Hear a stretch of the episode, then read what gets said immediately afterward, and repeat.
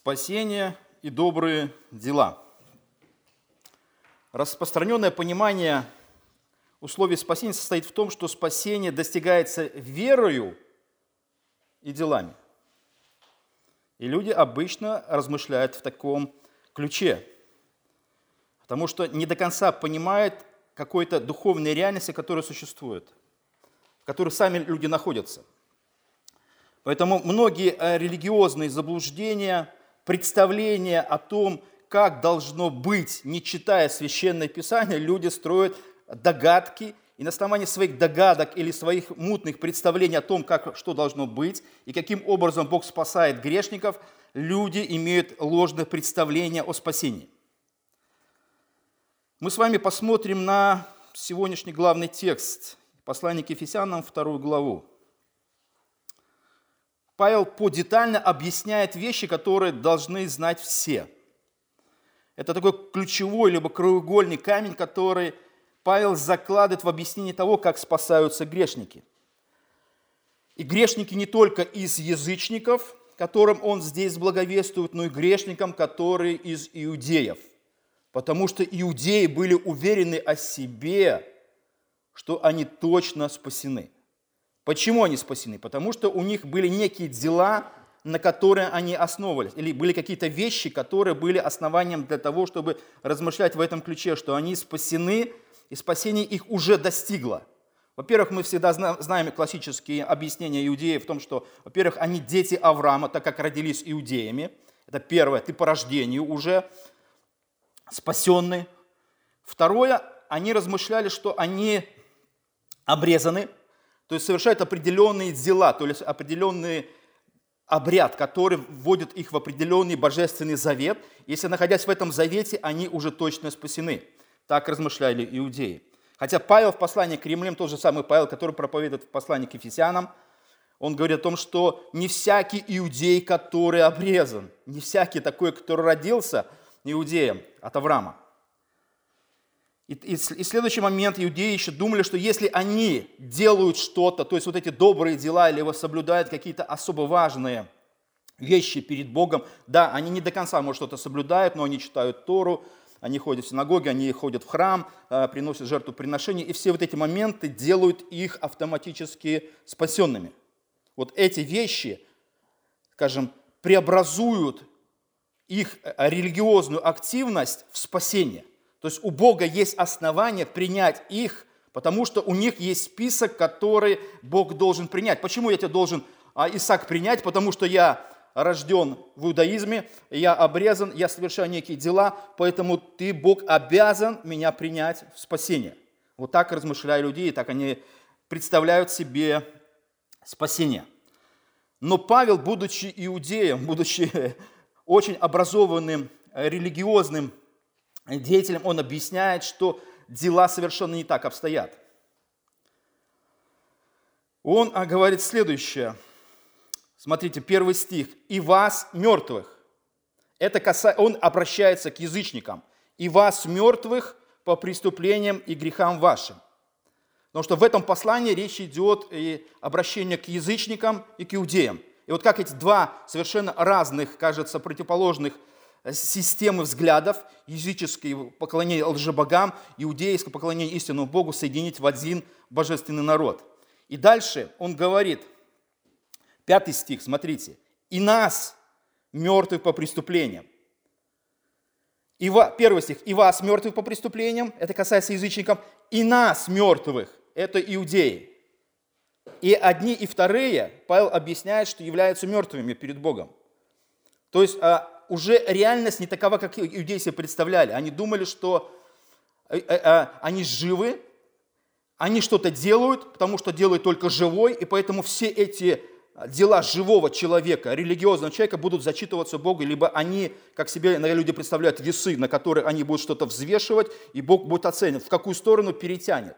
Вот моя хорошая часть жизни, какие-то дела, либо плохие мы. И вот эта стрелка, все замершие, ожидая куда двинется эта стрелка, куда двинется вот это, вот это направление. Люди так себе представляют спасение и себя представляют, потому что они взвешивают себя и близких, например, с собою. Я не такой, как сосед, я не такой, как родственник, да?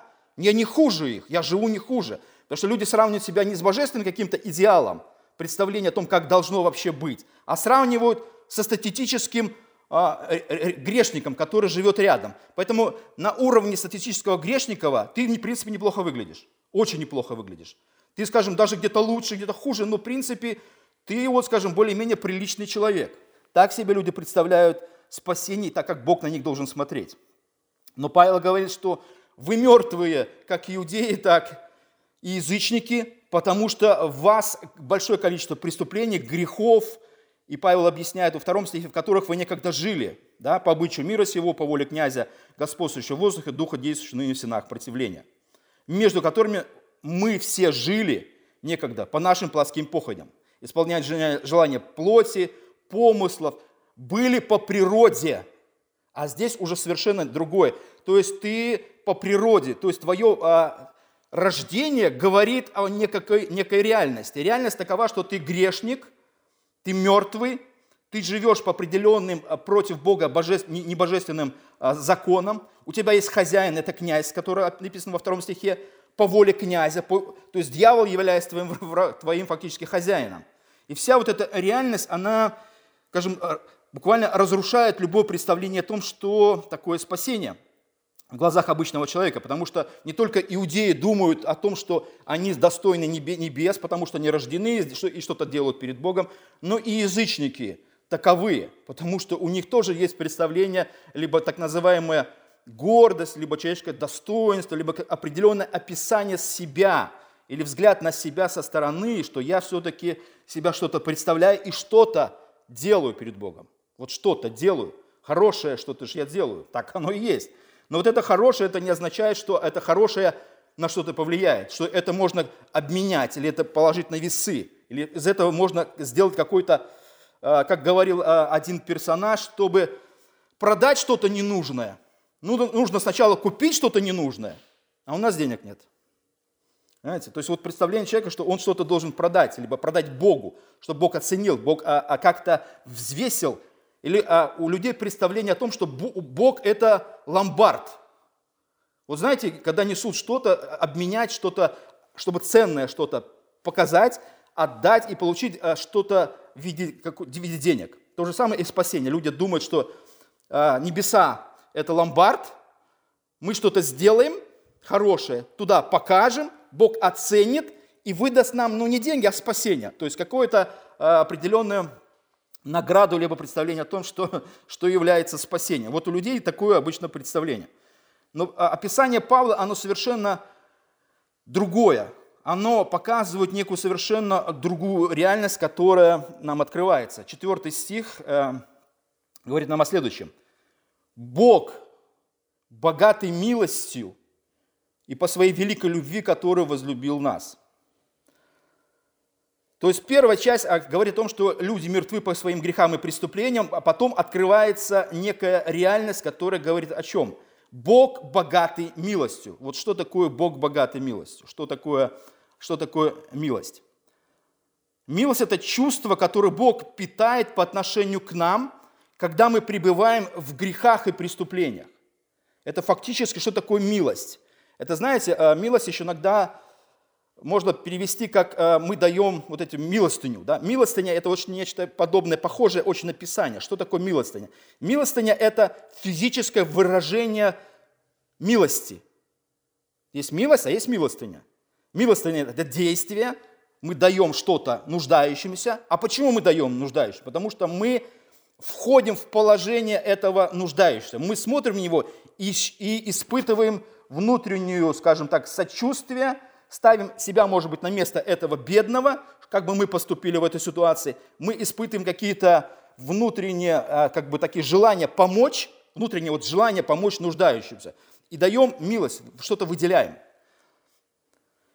То же самое и по отношению к Богу. Когда сказано, что Бог богатый милостью, что такое Бог богатый милостью? Бог а, видит вот этих мертвых по грехам и преступлениям грешников, которые живут совершенно а, абы как, по своим греховным а, похотям, исполнению желаний и помыслов, по природе чада гнева, Вот все вот это, вот это реально существует. И как для язычников, так и для иудеев. Нет никакой разницы. Как Павел говорит, нет никакой разницы. Что вы, что вы себе думаете?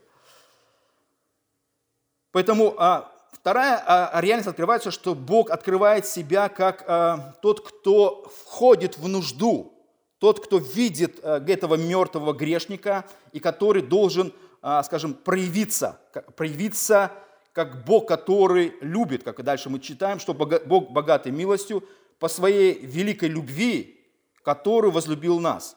То есть Бог, а, скажем, любовь, она не просто как мы думаем, что Бог есть любовь, и если бы Бог был просто любовь, да, оно бы не выразилось бы, наверное, ничем, но любовь, она, скажем, сочетается с такими вещами, как милость, что Бог живой, и Бог проявляет вот эту, эту, эту чувственную сторону. Иногда мы говорим, на что похож Бог, как Бог действует. А я вам скажу, что как мы, потому что мы подобие Бога. Вот эта чувственная сторона, и когда мы читаем о Боге, и как Бог себя проявляет, и Бог, например, сожалеет, Бог любит, Бог гневается. Это все, это мы спокойно знаем из своей собственной жизни. Мы точно так же действуем. Почему мы так действуем? Потому что Бог нас сделал наподобие себя. Поэтому мы, э, да, грех сказил в нас какие-то вещи, которые связаны с этими чувственной стороной, душевной стороной э, нашего естества, но при этом мы все равно остаемся подобные, подобные Богу вот в этих вещах. Мы же не подобные, иногда говорят, на ко, почему ты такой, как мне как-то сказал отец. Ты вот как такой. Я говорю, папа, кто меня родил? На кого я похож? Я похож на тебя, вот я вылитая, я до сих пор, даже чтобы я, чтобы я может быть, не, не хотел бы, какие-то вещи, может, я в детстве не хотел быть подобным отцу, да, подобный отцу, не хотел бы, может быть, чтобы что-то, какое-то естество во мне, а, скажем, его скажем, выражалась, но тем не менее а, действительность такова, что я все время а, ощущаю, ощущаю с каждым возрастом вот это проявление. И мне надо на это как-то реагировать. Это плохая сторона либо хорошая сторона отца. Да? Это вот что, что вот это такое, да? и что с этим делать. И смех, и мышление. Он был замполитом а, и, и все время как говорили, замполит закрыл рот и пошел домой. Это у них работа закончилась, да, называется так. Вот что, чем занят замполит и что он делает. И у меня немножко другая сторона тоже. Я тоже говорю, да, пастор закрыл рот и пошел, пошел домой, что-то подобное. Ну, вот. Поэтому а, выражения всякие, связанные с милостью, любовью, а, а, это все мы спокойно можем оценить. Поэтому, когда мы смотрим, что Бог это делает, мы прекрасно входим в понимание того, что мы способны осознать эти вещи, что Бог богатый милостью, Бог входит в определенную ситуацию. Поэтому Он, скажем, помогает тем, кто нуждается, тем, кому Он проявляет сочувствие – тот, кто э, переживает э, греховному состоянию или падшему мертвому состоянию человека. Это все открывается в Боге. И потом а, он доходит, Павел, до того, что он в пятом стихе говорит, «И нас, мертвых по преступлениям, ожив... оживотворился Христом, благодатью вы спасены». А, то есть спасение начинается не потому, что, вот смотрите, с 1 по 5 стих нету ни от чего такого, чтобы грешник что-то сделал – сделал в плане того, чтобы он мог обменять либо занести в ломбард, как я говорил. Чтобы мог представить Богу того, что на, на, на этом основании он мог что-то а, себя представить достойным. Что, что из достойного человека есть? Смотрите, он мертвый, он преступник, он грешник, он тот, кто живет по обычаю мира сего, у него есть плохой, э, скажем, тот, кто не, плохой, кто на него влияет, это князь мира. Он, а, значит, Человек живет по своим плотским похотям, исполняет желания плоти и помыслов, и по природе еще преступник, да, чадо гнева, то есть он фактически достоин ада. Вот, вот как вы думаете, вот это можно обменять или взвесить, или думать, что эта часть может как-то впечатлить Бога? Она может впечатлить Бога. И вы скажете, и что? Бог мы представляем, вот как, вот как мы себя подаем, и что? Он говорит, да, иди в ад. Вот, вот единственная твоя дорога. Ничего из этого вот нету за что захватиться, знаете. Поэтому спасение добрые дела, что здесь из доброго? Вот в этом списке с первого по пятый есть что-то доброе? Вот что? Или мы гордимся вот этими добрыми вещами? Я думаю, что вряд ли. Ничего доброго, чтобы можно было обменять и приобрести спасение, нет. Поэтому Павел объясняет, что у вас нету просто основания, на котором вы бы закрепились. Вы бы сказали, вот я такой, давай, пожалуйста, спасай меня. Здесь нет. Здесь мы видим, что Павел представляет ситуацию очень плохую, плачевную. Самую плачевную, которую можно выразить. То есть ничего доброго вообще в этой ситуации нет. А это речь идет о людях, о нас, которыми мы были, которые люди являются, которые без, без Христа, без Бога. Ничего доброго в этом нет. Поэтому Бог проявляет милость, милосердие, сострадание по отношению к грешнику. Потом Он а, выражает это в своей любви, как мы читаем, возлюбил нас. И потом, что Он делает? Он благодатью спасает. Что такое благодать? Благодать – это состояние, когда что-то, что-то Э, милость превращается в какую-то реальность или в какое-то действие. Что такое благодать? Это буквально перевести незаслуженная милость. Или незаслуженное милосердие, незаслуженное то, чтобы Бог э, обратил на тебя внимание. Не просто обратил, а Бог уже что-то конкретное, как, э, как подача чего-то более практичного выразилась. Но здесь описано так, что Бог не просто нас, мертвых, спасает, Он оживотворяет нас, Он делает а, совершенно нов, новую реальность, Он, а, скажем, превращает то, что, с чем уже невозможно работать. Знаете, то есть вообще спасение, оно не просто, скажем, переделывание старого. Вы знаете, иногда мы можем купить старый дом какой-то, да, это хуже, наверное, не бывает, да? Когда старый гнилой дом, нужно поднять его, нужно новый фундамент, э, много-много чего, старые стены, запах – и все полы гнилые, вот это все переделывается фактически, ну, наверное, проще снести дом, это, скорее всего, лучше, это тысячу раз лучше. Построить нормальный фундамент, и блоки, и стены, и крышу, и все.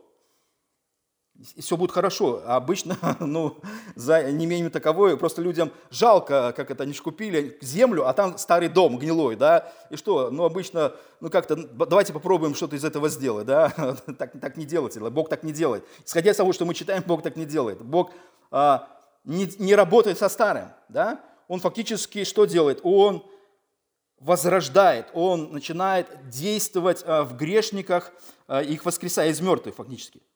Оживотворился Христом. То есть Бог фактически строит новое, что-то новое, и не используя ничего старого, потому что старые, вот старые материалы, иногда вот люди даже пытаются куда-то их, да, но обычно это только в топку, больше никуда это невозможно использовать.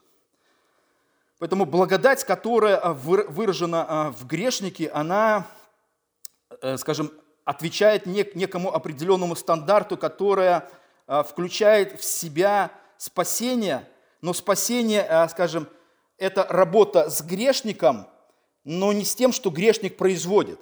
Вот знаете, можно с чем-то работать, но нельзя работать с какими-то вещами. То есть грешник представляет себя таким образом, что он является ценным, да, Бог ради него приходит и умирает.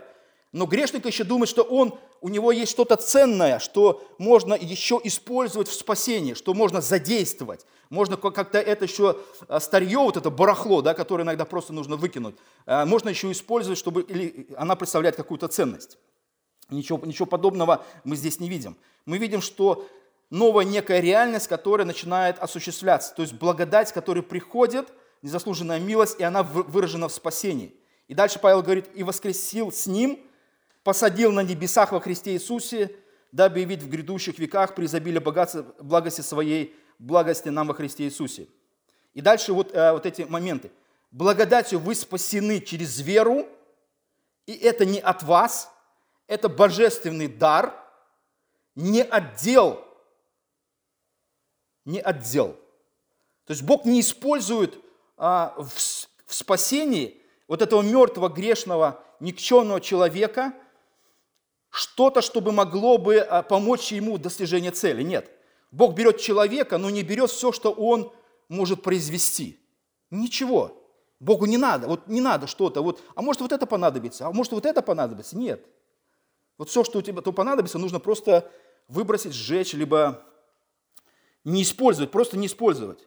Но человеческое представление о том, что все-таки можно что-то с этим сделать. И люди так вот думают, люди стоят на этой идее, как иудеи, так и язычники, что а, спасение это все-таки, ну Бог же должен что-то использовать. Но не может быть так, что я что-то делаю доброе, и Бог это не использует. Я что, впустую это делаю? Я что, не могу это обменять, продать, а, Богу как-то, скажем, впихнуть, как это можно сказать так, чтобы Бог как-то сказал, о, да, да, да, да, да, вот это очень ценная вещь, да, да, ты не, ты не зря что-то делал. Нет. Нич, слово ничего вообще. Вот просто не, мы иногда не, не, не понимаем, что, или Павел здесь объясняет, что мы неспособные, грешные, мертвые, греховные, человек не способен произвести ничего такого, чтобы Бог зачел это. Ну ничего. А моя порядочная жизнь, там, а вот я что-то такое хорошее делаю, и что? А это можно что-то? Нет, нельзя. А вот это нельзя. А, а вот это давайте попробуем. Помните, да, как в одном из фильмов, да? А давайте это попробуем план. Не, не, он уже не дослушал, что там, о чем речь идет. Только человек все время пытается найти вот этот, э, скажем, вот этот собственный план в том плане, в котором Бог совершенно не рассматривает. То есть мы действуем не так, как э, Бог рассматривает спасение. Поэтому, когда мы говорим о Боге, Бог работает вот с этим грешником, который э, просто, что он делает? Вот смотрите, что, что делают грешники. Восьмой стих. «Ибо благодатью вы спасены через веру». И все. Вы спасены через веру. А что такое вера? Вера, знаете, вера объясняет нам а, некую реальность, в которой мы существуем. А, а реальность такова, что а, вера это, – это взгляд, либо уверенность в вещах, которые не мы делаем. Понимаете? Кто делает? Что такое благодать? Благодать – это Бог что-то делает. Наша задача какая? Смотреть, как делает Бог, и сказать, ты очень хорошо сделал. Мы принимаем твою работу. Твоя работа, которую мы принимаем, уверены мы вот в этих вещах невидимых, мы фактически одобряем, и это приводит нас к спасению. Вот, вот что происходит. Вера – это и, благодать. Благодатью вы спасены, то есть фактически милостью Бога вы спасены – а что такое благодатью вы спасены? Это Бог работает. Бог производит нечто во Христе, что зачитывается нам по вере. Мы не работаем. Вот есть два, два объекта, два субъекта. Бог работающий и человек смотрящий. Это вот подобно тому, как Бог сотворил мир. Помните, как Бог что-то творит и говорит, хорошо, и это хорошо. У нас какой-то день заканчивается, да? А мне иногда спрашивали, а почему, а что Бог не знал, что это будет хорошо? Почему все время Бог говорит, а хорошо, а это хорошо? Вы когда-нибудь думали об этом вообще или нет? Почему Бог, который знает все, заканчивает очередной день творения, говорит, а это хорошо? Как вы, как вы себе бы, бы это объяснили или представили? Я представляю себе следующим образом, пытаюсь объяснить, мне тоже как-то это же нужно объяснить, понимаете? Что а, когда у нас есть какая-то идея, или какая-то, а это идея, сотворение мира, человека и Вселенной – это идея. Это идея у Бога. Бог фактически автор этой идеи, Бог ее рождает. Бог ее представляет, Бог фактически конструирует нечто, что никогда не существовало. Но это, это идея, понимаете, это еще не реальность.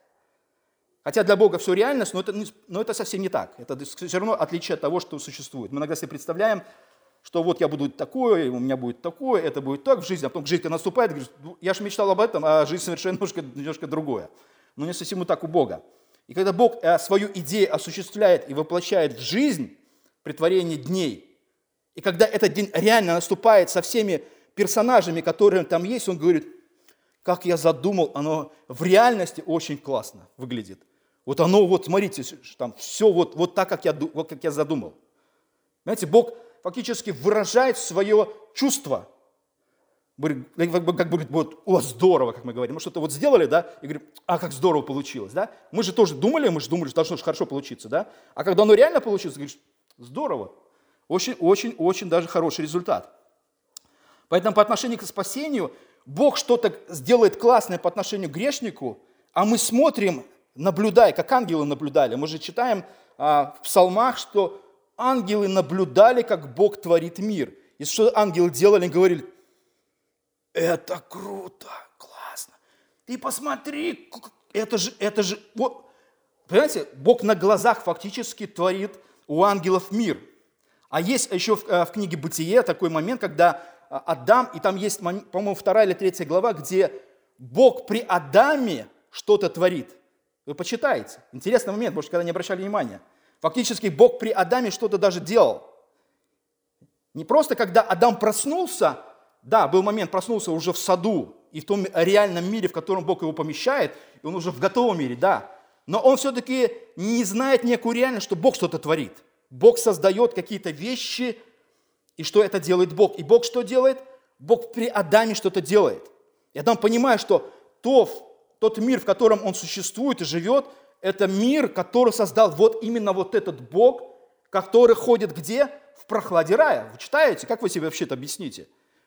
Бог, ходящий в прохладе дня по раю и общающийся с Адамом. Вообще себе это представляете, эту реальность, да? Что это такое? Это, это, это образ какой-то, или это метафора какая-то, или это реально ходящий Бог? Что это, да? Вот мы, иногда люди боятся даже этой идеи, что нет, как это Бог может ходить, ходить по саду, ходить. Никаких проблем. Проблема иногда только у нас, в нашем представлении о том, э, как мы себе это представляем. Нет, вот это тут забор, там забор, и, и как еврей себе представляю, я рожден в иудаизме, обрезан, обрезан, что-то делаю, значит, я спасен. А потом Павел говорит, ничего подобного. Ты мертвый, ты грешный, ты ни к чему не, не, не годный, и все твои дела невозможно использовать, потому что, исходя из реальности, которая существует, все обрезанные, родившиеся в иудаизме и творящие добрые дела в иудаизме, погибли. Просто погибли. И кажется, а как это вот, это же нужно было куда-то применить, эти дела, эти же вещи, когда можно было реализовать, и евреи были убеждены, что они спасены. Бог говорит, ничего подобного. Поэтому он и говорит, пятый стих, «И нас мертвых», это иудеи, «и нас мертвых оживотворился Христом». И там уже иудеи, там уже язычники. Реальность такова, что грешные и мертвые. И ничего с этим нельзя сделать. Поэтому милосердие по отношению к грешному и погибшему человеку, любовь Бога, выраженная в благодати, которая начинает активно действовать. А человек что делает? Он смотрит. Он смотрит, как Бог что-то творит. И Бог, мы принимаем лишь тот момент, что Бог что-то для нас делает. И Бог нас задействует в этом процессе. Бог нас спасает, и при этом что? Павел говорит – и это дар, это подарок, это мой вам подарок. Вы к этому что? Подарку? Ничего. Как я когда-то рассказывал, в детстве травма, знаете, детские травмы. У каждого детские травмы, должны быть потом эти детские травмы. Э, главное, у всех, кого травмы в детстве, он не занял потом руководящую роль в государстве, потому что это может выразиться потом в разных вещах.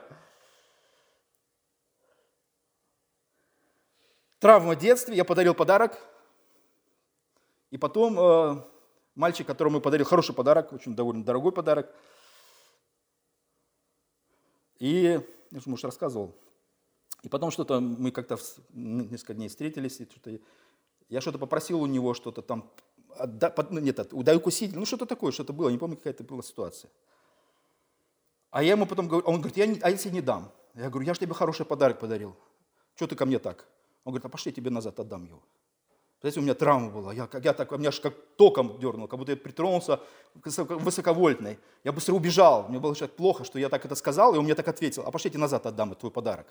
Это было так, такое ужасное, как это, переживание, что я запомнил на всю, на всю, на всю жизнь.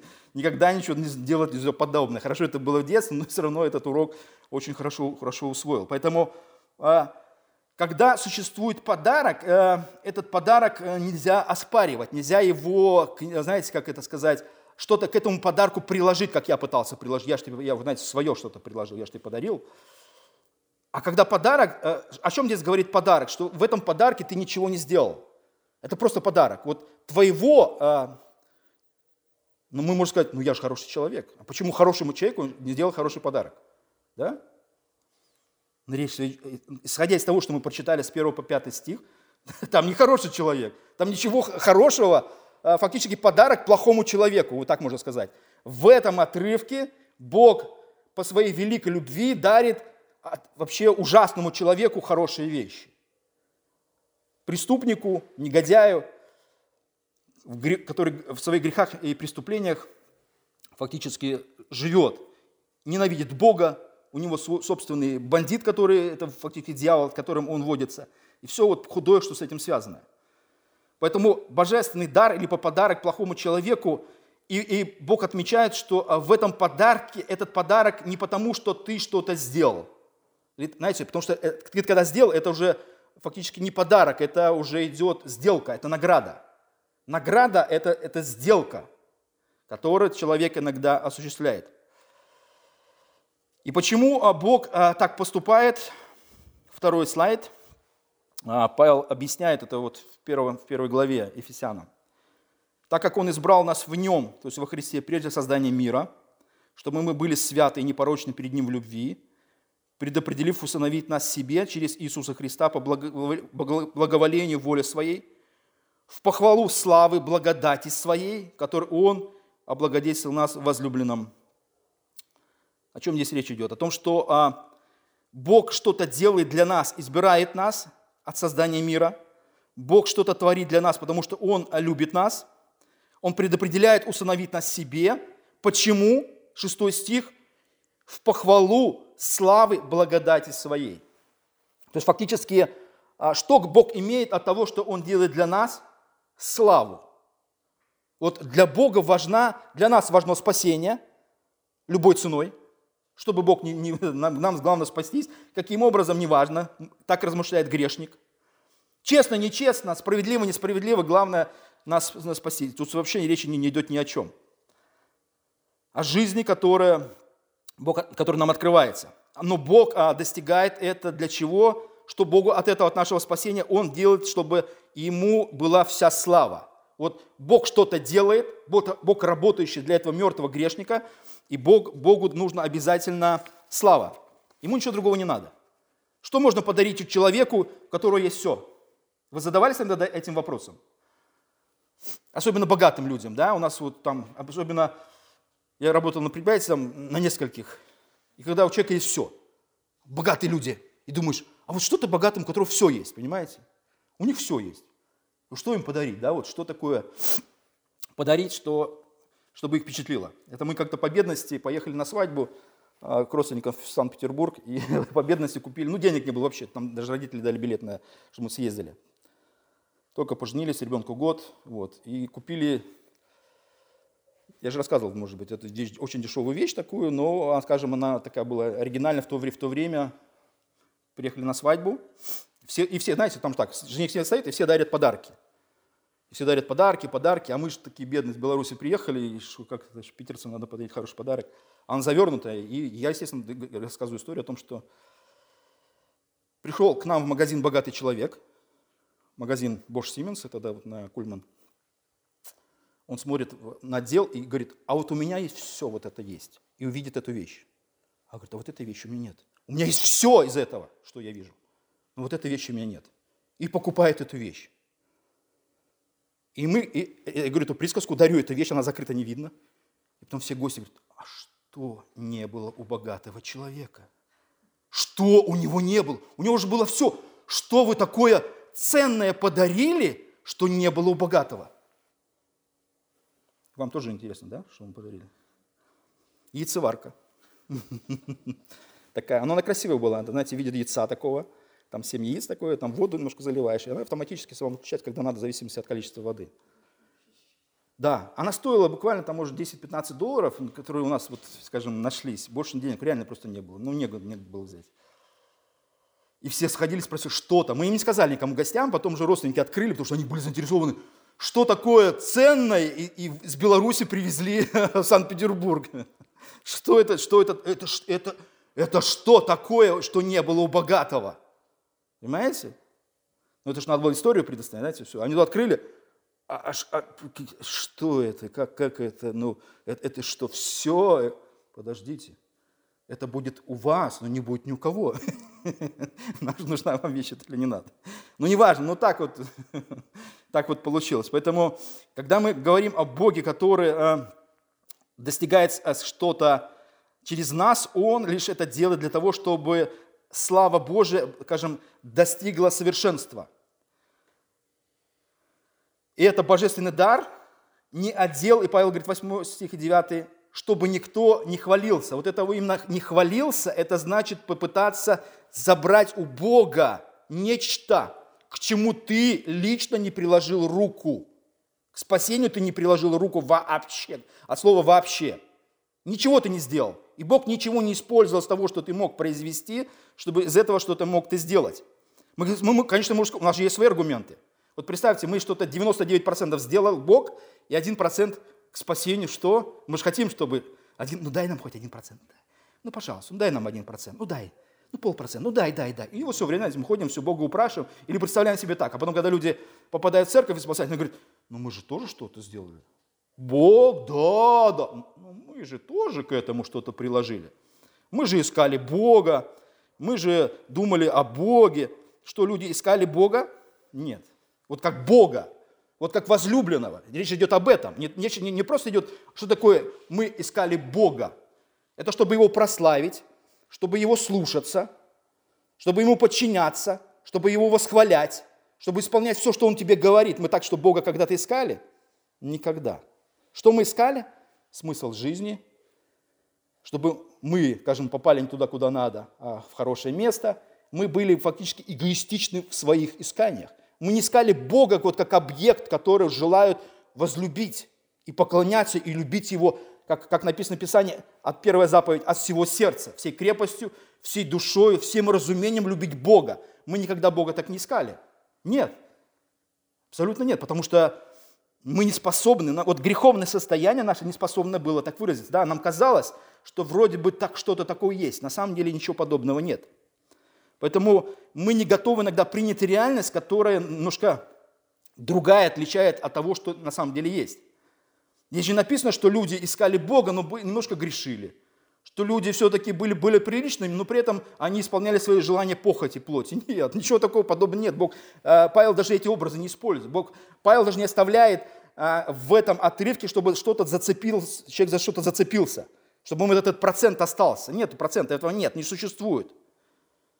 Бог желает получить все, сто процентов. И это его законное право. Вы понимаете? Сто процентов слава Богу только должна быть. Поэтому Бог забирает у человека что? Дела, чтобы что? Чтобы никто не хвалился. Бог просто изымает этот, эту возможность. Бог исключает эту возможность, чтобы человек поучаствовал в этом процессе. Невозможно спастись, участвуя в спасении и человеку и Богу. Нет, только Бог. Наша задача – остановиться и веровать, и принимать, и смотреть на то, как Бог это делает. Отойди в сторону, я все сделаю. Но человек не готов же это делать, да? Мы же знаем об этом. Вот эта внутренняя греховная, извращенная плоть, она все время направлена на то, чтобы человек хочет что-то делать. Бог думает, э, что он сам все сделал, а человек говорит, не-не-не, я тоже хочу что-то. Потому что, поэтому, когда человек начинает присоединяться к тому, что, что Бог делал, он начинает вступать в конфликт с благодатью. И конфликт с тем, что Бог что-то делает. Фактически человек начинает мешать Богу делать спасение для человека. Поэтому Бог желает всю славу, и Он свою славу, как написано, не отдаст никому. Как бы, как бы человек не хотел этого сделать. Но мы же скажем, ну, а где же добрые дела? Как же их? Да, мы читаем 10 стих. Мы Его творение, созданы во Христе Иисусе на добрые дела. Ну, когда добрые дела? После спасения. Не до спасения. В спасении эти добрые дела не участвуют. Мы новое творение, созданы во Христе на добрые дела. И Бог предназначил нам их исполнять. Все. Дела когда? После. А давайте до, нет, давайте после. А, а можно без и? Нельзя. Нужно только это сделать. Поэтому, прежде всего, вера, которая смотрит на то, как Бог работает. Вера принимает то, что делает Бог. Благодать – это непосредственно выражение вот этой милости, которая осуществляется по отношению к человеку. Поэтому а, Евангелие Павла, оно исключает буквально все, что человек пытается задействовать в своем спасении. Невозможно этого сделать. Абсолютно. Бессмысленно и бесполезно. Бог, Бог просто не, не даст тебе этой возможности. Поэтому это дар, это подарок от Бога. Бог так рассматривает спасение. Бог человека не использует в этом процессе совершенно никак. Он лишь как объект, над которым Бог совершает нечто, что достигает определенной божественной цели, и Бог получает всю славу. Бог исключает из этой славы человека. Что такое слава? Это когда дела задействованы, так поэтому славой нужно делиться. Бог этот, этот момент просто исключает. Поэтому Бог благословляет нас а, этим спасением, Бог открывает нам эту истину, и любой грешник должен просто с этим смириться, что он лишь принимает божественный подарок, дар, который Бог для него предназначает. И мы для этого ничего ни, никогда не сделали и не могли бы сделать как таковые, потому что мы были мертвы, грешные и не способны что-то воспроизвести доброе. Поэтому пусть Господь благословит всех нас. Аминь.